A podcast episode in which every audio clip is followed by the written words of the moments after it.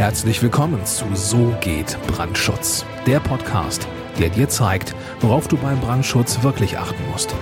Denn es reicht, dass du Feuer und Flamme für dein Projekt bist. Und hier ist der Mann, der dich vor teuren Schäden bewahren kann, Joachim Müller. Herzlich willkommen bei So geht Brandschutz. Ich bin Joachim Müller, Prüfsachverständiger für Brandschutz. Und in diesem Video setzen wir uns mit einer Besonderheit im Baurecht auseinander, nämlich der sogenannten Genehmigungsfreistellung.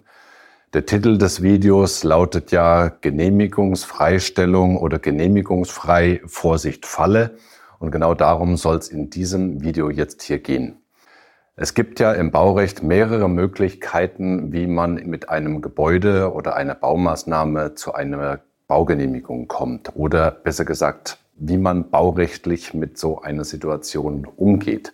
Es gibt kleinere Bauvorhaben, die man hat, die verfahrensfrei sind, die also von so untergeordneter oder standardmäßiger Bedeutung sind, dass es keine Baugenehmigung braucht. Dann gibt es Bauvorhaben, für die die sogenannte Genehmigungsfreistellung gilt. Es gibt Bauvorhaben, für die ein vereinfachtes Baugenehmigungsverfahren durchzuführen ist. Und es gibt natürlich auch das klassische Baugenehmigungsverfahren. Keine Angst, das wird jetzt hier kein juristischer Vortrag. Ich bin ja auch kein Jurist, sondern ich bin Berufssachverständiger für Brandschutz.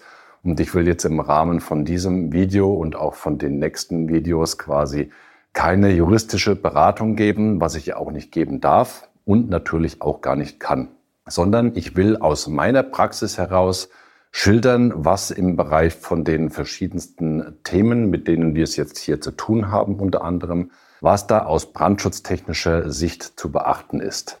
Und eben jetzt mal speziell auf diese Genehmigungsfreistellung, darum soll es in diesem Video respektive in dieser Podcast-Folge hier gehen. Ich habe da ein paar Notizen vorbereitet, auf die ich jetzt hier eingehe. Nichtsdestotrotz ist dieses Thema so wichtig, dass ich hier auch mal wieder die bayerische Bauordnung bemühen muss und bemühen werde, weil die Themen, die da drin stehen, beziehungsweise die einzelnen Fakten im normalen Wortlaut oder nicht juristischen Wortlaut freigesprochen sozusagen so schwierig wiederzugeben wären, dass es einfach innerhalb von einem Video oder einer Podcast-Folge überhaupt keinen Sinn macht. Deswegen sieh es mir nach. Ich muss an dieser Stelle auch wieder in die bayerische Bauordnung schauen, aber du wirst merken, das hat schon durchaus seine Vorteile.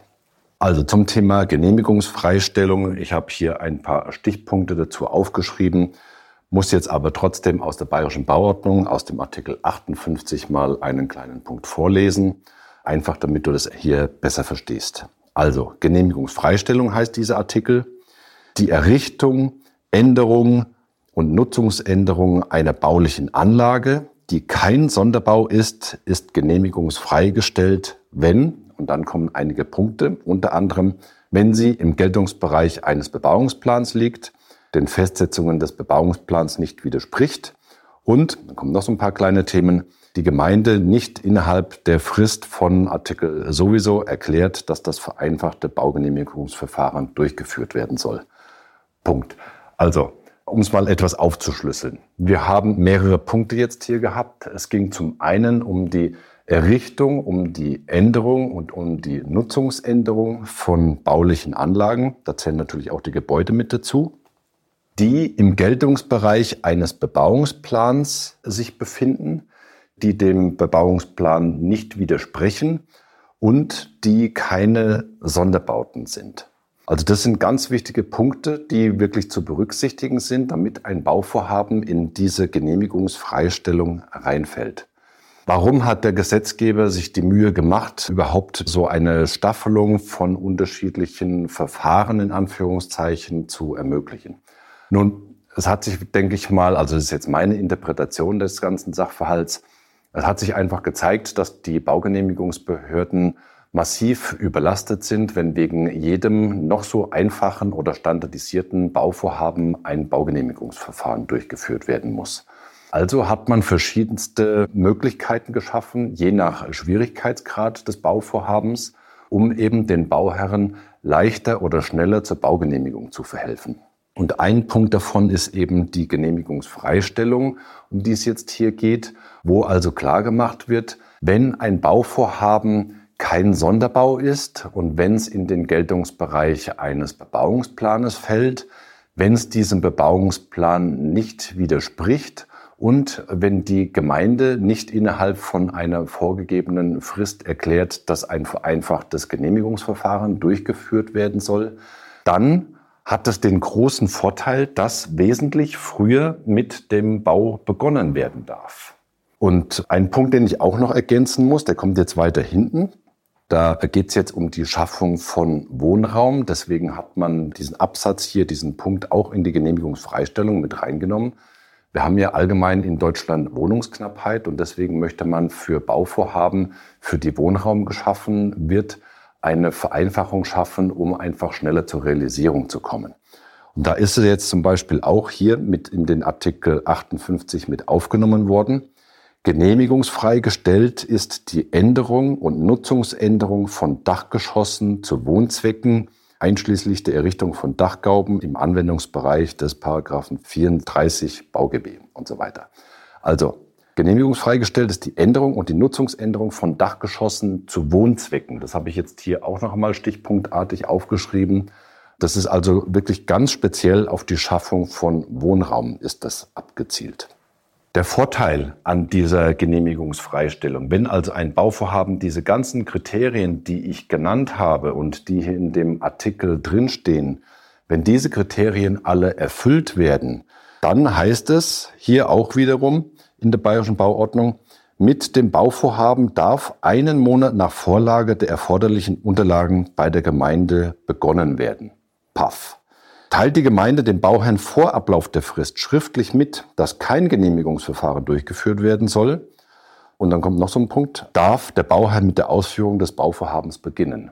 Also das ist jetzt schon mal ein richtig heftiger Vorteil, wenn denn diese ganzen Kriterien, die für ein Bauvorhaben gelten, damit die Genehmigung, damit sozusagen in diesen Artikel 58 Genehmigungsfreistellung hineinfällt, dann darf der Bauherr einen Monat, nachdem er die ganzen Unterlagen bei der Behörde eingereicht hat, darf er mit dem Bauvorhaben beginnen, wenn denn die Behörde nicht innerhalb von dieser Frist widerspricht und sagt, also du musst jetzt trotzdem ein vereinfachtes Baugenehmigungsverfahren durchführen, weil du beispielsweise irgendwas übersehen hast und wir eben keine Genehmigungsfreistellung für dieses Bauvorhaben ermöglichen können.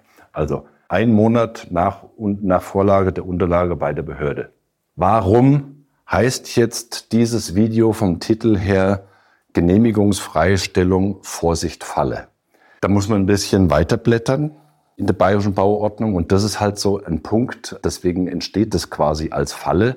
Nicht, weil der Gesetzgeber jetzt hier ganz bewusst dem Bauherrn eine Falle stellen möchte, weil er ihn irgendwie äh, schädigen möchte, sondern die Falle besteht darin, dass viele einfach nicht den Artikel zu Ende lesen und sich einfach so freuen, weil sie jetzt hier zum Beispiel, ja, das liest sich alles ganz geschmeidig, man hat eine Planung, man erfüllt diese ganzen Kriterien und dann liest man, hey super, ich darf einen Monat nach Vorlage der Unterlagen bei der Gemeinde mit dem Bauvorhaben beginnen. Und weiter hinten steht dann allerdings, die Artikel 62 bis 62b bleiben unberührt.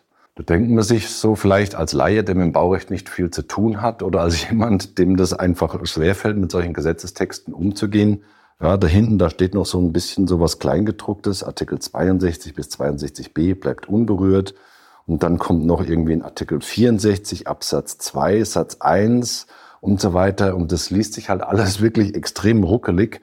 Und da beißt es dann meistens aus. Und deswegen werden diese Punkte übersehen, weil der Artikel 62 bis 62b heißt nichts anderes als, dass du einen Standsicherheitsnachweis für das Bauvorhaben brauchst, dass du einen Brandschutznachweis für das Bauvorhaben brauchst und die zugehörigen Prüfungen. Und das wird leider Gottes häufig übersehen.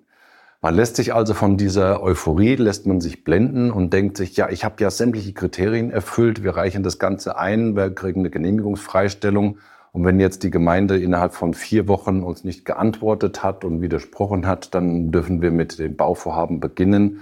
Super Sache. Ja, das ist an sich eine super Sache. Aber es heißt halt, die Artikel 62 bis 62b bleiben unberührt. Das bedeutet nicht, dass man mit diesen beiden oder mit diesen Artikeln nichts mehr zu tun hat, sondern das heißt einfach nur, dass die weiterhin gelten und dass es da keine Einschränkungen gibt.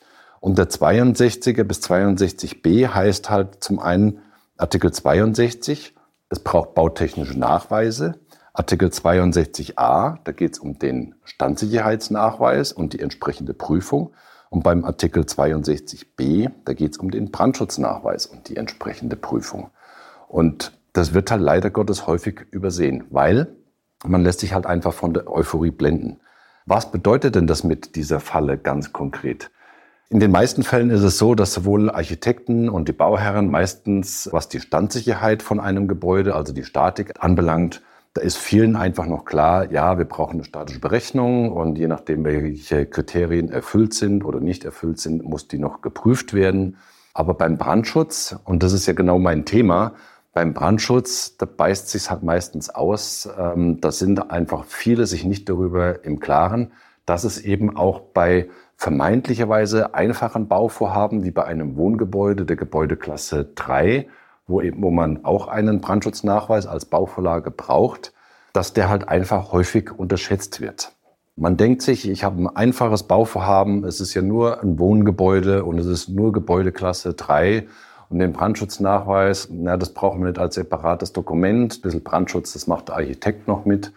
Ja, und was ist das Ende? Das Ende vom Lied ist quasi, dass Abweichungen übersehen werden, dass der Brandschutznachweis ähm, als, als eigenes Dokument gar nicht richtig erstellt wird, noch nicht mal in der Form von eigenen Plänen, wo die brandschutztechnischen Eintragungen alle drin sind.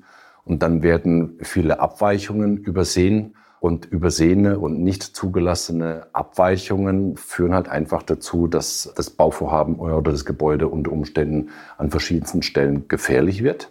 Und dass man, weil man diese Abweichungen nicht zugelassen oder bescheinigt bekommen hat, dass man für diese Abweichungen halt einfach bei dem äh, konkreten Bezug auf das Bauvorhaben auch keinen Bestandsschutz genießt. Und das ist ein Punkt, ich habe ja hier schon einige Videos und Podcast-Folgen auf dem Kanal veröffentlicht, darum geht, dass ein Architekt, der nicht ausreichend sachkundig ist und die Abweichungen vom Baurecht nicht erkennt, unter Umständen wirklich eine katastrophale Fehlplanung abliefert.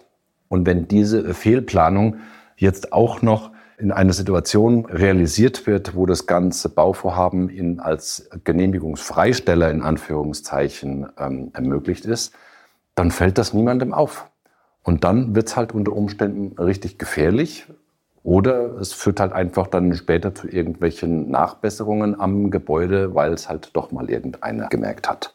Man muss sich einfach darüber im Klaren sein, diese Genehmigungsfreistellung, die hat für den Bauherrn riesengroße Vorteile. Und das ist gesetzgebungsmäßig so gewollt, einfach um das Bauen zu erleichtern, um die Genehmigungsbehörden zu entlasten, um auch den Bauherrn zu entlasten, dass einfach der ganze Ablauf, die verschiedensten baurechtlichen Verfahren einfach möglichst schnell durchlaufen, dass der Bauherr möglichst schnell mit seinem Bauvorhaben starten kann, es realisieren kann.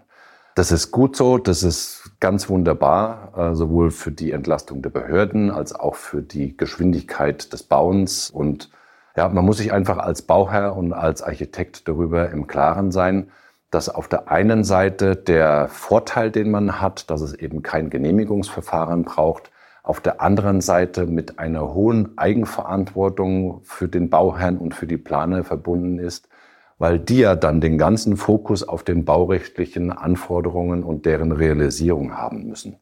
Also der Bauherr hat zunächst grundsätzlich das Recht auf absolute Unkenntnis des Baurechts. Dafür hat er seinen sachkundigen Architekten eingeschaltet.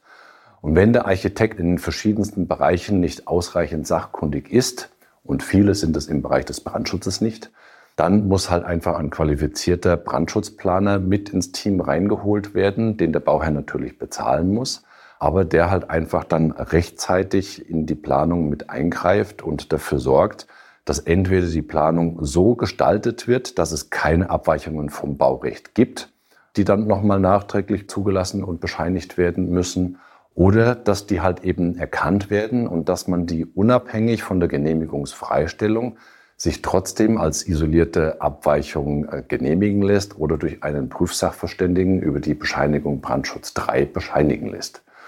Das muss man wissen, das sollte man als Architekt einfach wissen, Aber leider Gottes, das wissen viele einfach nicht. Und deswegen habe ich jetzt versucht, das im Rahmen von diesem Video mal so weit verständlich rüberzubringen, dass du sowohl als Architekt oder auch als Bauherr, wenn du mit der Genehmigungsfreistellung zu tun hast und ein Bauvorhaben im Rahmen der Genehmigungsfreistellung realisieren möchtest, dass du gewarnt bist, in Anführungszeichen, beziehungsweise sensibilisiert bist und einfach weißt, die Genehmigungsfreistellung ist kein Freifahrtschein. Das heißt nicht, dass man tun und lassen kann, was man möchte, sondern das heißt einfach nur, dass der Verfahrensprozess bis zur Genehmigung, es ist ja eigentlich kein Verfahren und es gibt eigentlich auch keine Genehmigung, sondern dass einfach der Prozess zwischen Einreichen der Planungsunterlagen bei der Behörde und dem Baubeginn dass der entsprechend erleichtert ist und nicht zwischendrin noch viele Behörden und so weiter mit involviert werden,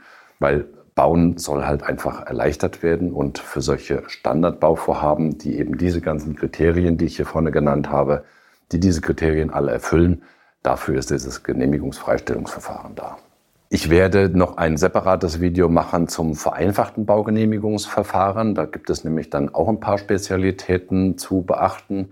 Aber auch so wie ich es jetzt hier versucht habe, klar zu machen, es geht mir hier wirklich nur um die reinen brandschutztechnischen Belange, auch wenn das Video beziehungsweise die Podcast-Folge jetzt vielleicht insgesamt so ein bisschen den Eindruck erweckt, dass es jetzt hier nur rein um baurechtliche Dinge ging. Aber ich wollte quasi über den, ja, über diese etwas, das etwas große Ausholen zu diesem Thema, indem ich da auf den Artikel 58 Bezug genommen habe, wollte ich halt einfach den Weg sozusagen ebnen, um dir klarzumachen, dass eben diese Artikel 62 bis 62b noch gelten. Also du brauchst trotz Genehmigungsfreistellung die bautechnischen Nachweise, also den Standsicherheitsnachweis und den Brandschutznachweis. Und wenn da prüfpflichtige äh, Maßnahmen mit dabei sind, dann müssen die natürlich auch durch, den, durch die untere Bauaufsichtsbehörde oder noch besser durch einen Prüfsachverständigen für Brandschutz geprüft und bescheinigt werden. Solltest du jetzt so ein Bauvorhaben oder planmäßig mehrere solche Bauvorhaben haben, wo du dann entsprechende Brandschutzplanung brauchst, dann gehe jetzt auf www.tub-brandschutz.com. Das ist unsere Homepage. Dort kannst du dich eintragen mit deinen Daten für ein kostenloses Erstgespräch und dann schauen wir, was bei deinem konkreten Bauvorhaben für diese Genehmigungsfreistellung zu beachten ist. Solltest du einen Prüfsachverständigen brauchen, weil du eben Abweichungen vom Baurecht hast oder weil da prüfpflichtige Maßnahmen trotz Genehmigungsfreistellung mit dabei sind, dann gehe jetzt ebenfalls auf www.tob-brandschutz.com ähm, dort kannst du nämlich mich auch als Prüfsachverständigen für die Prüfung des Brandschutznachweises kontaktieren. Ich freue mich sehr auf deine Kontaktaufnahme. Bis dahin, herzliche Grüße, dein Joachim Müller, Prüfsachverständiger für Brandschutz. Vielen Dank, dass du auch dieses Mal mit dabei warst. Wenn dir gefallen hat, was du gehört hast, dann war das nur die Kostprobe. Wenn du wissen willst, ob und wie wir den Brandschutz für dein Gebäude optimieren können, dann besuche jetzt www.tub-brandschutz.com und trag dich ein für ein kostenloses Erstgespräch. Diesem 45-minütigen kostenlosen Beratungsgespräch wird eine Strategie für dich erstellt. Und zwar egal, ob du uns für die Planung des Brandschutzes für dein Gebäude brauchst oder ob du mich als Prüfsachverständigen für die Prüfung eines Brandschutznachweises haben willst.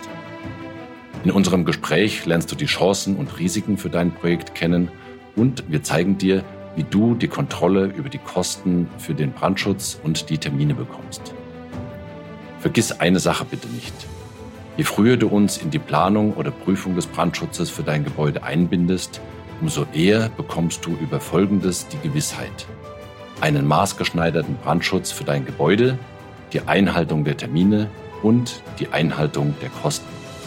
Also gehe jetzt auf www.tub-brandschutz.com und trag dich ein für ein kostenloses Erstgespräch.